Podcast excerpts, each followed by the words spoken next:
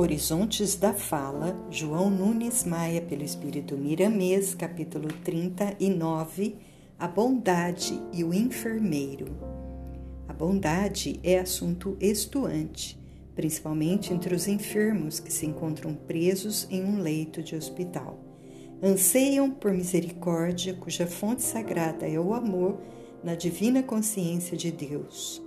Falamos mais de perto aos enfermeiros classe privilegiada que escolheu trabalho altamente compensador, pedimos que sejais de boa índole, boa índole para com os enfermos, usando da palavra que é condutora e portadora das belezas imortais da vida, no sentido de animar os doentes.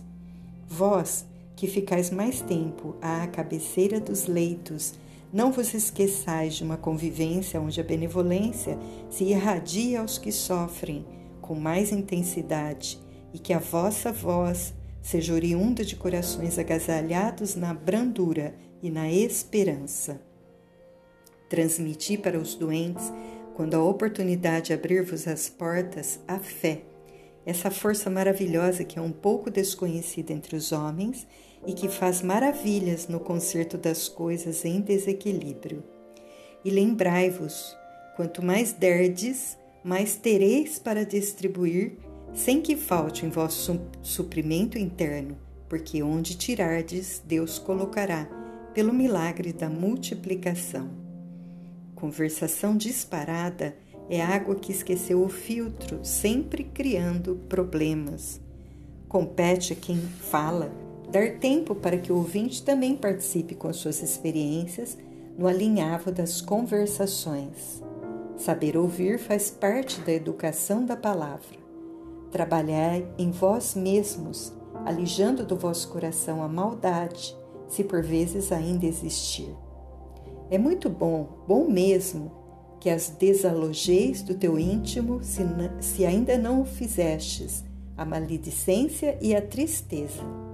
E não deixeis que o desânimo participe das vossas conversações, para que sejais felizes todos os dias, horas e minutos.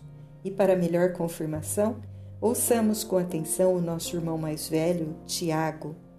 Portanto, despojando-vos de toda impureza e acúmulo de maldade, acolhei com mansidão a palavra em vós implantada, a qual é poderosa para salvar as vossas almas. Tiago 1, 21.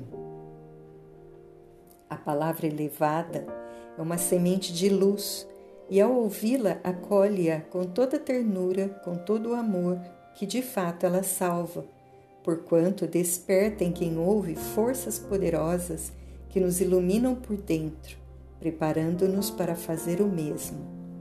Falar com discernimento e alegria, com mansidão e benevolência aos que vão nos ouvir, é exercer o amor em cadeia que Jesus iniciou na Terra e até hoje trabalha para que ele se espalhe em todos os quadrantes da vida humana e espiritual que viaja com o planeta terreno.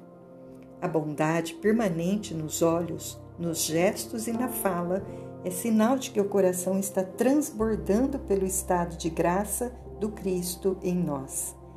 Enfermeiro amigo, já deve ser consciente do que vamos falar contigo que quase todos os doentes são vacilantes na fé, uns mais, outros menos.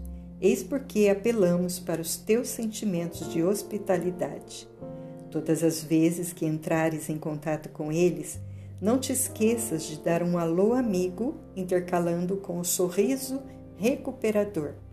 Não permitais que em tua mente plasmem ideias de dúvidas ou de que tal enfermidade é irrecuperável para Deus, nada há impossível, tudo pode ser.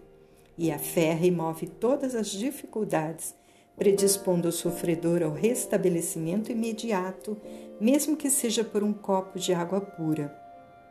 Leitor, quero falar-te que qualquer pessoa pode ser um enfermeiro, desde quando saiba lidar bem com as pessoas doentes, pela educação da voz, pela bondade do coração e pelo estímulo de viver. Falamos a todos que têm boa vontade na cooperação com o próximo, nas suas dificuldades, nos seus mais duros testemunhos. Todos nós, de acordo com esta filosofia, poderemos ser médicos, enfermeiros e amigos, ajudando no reequilíbrio psicossomático do sofredor. Trabalhai em vós mesmos, alijando do vosso coração a maldade, se por vezes ainda existir.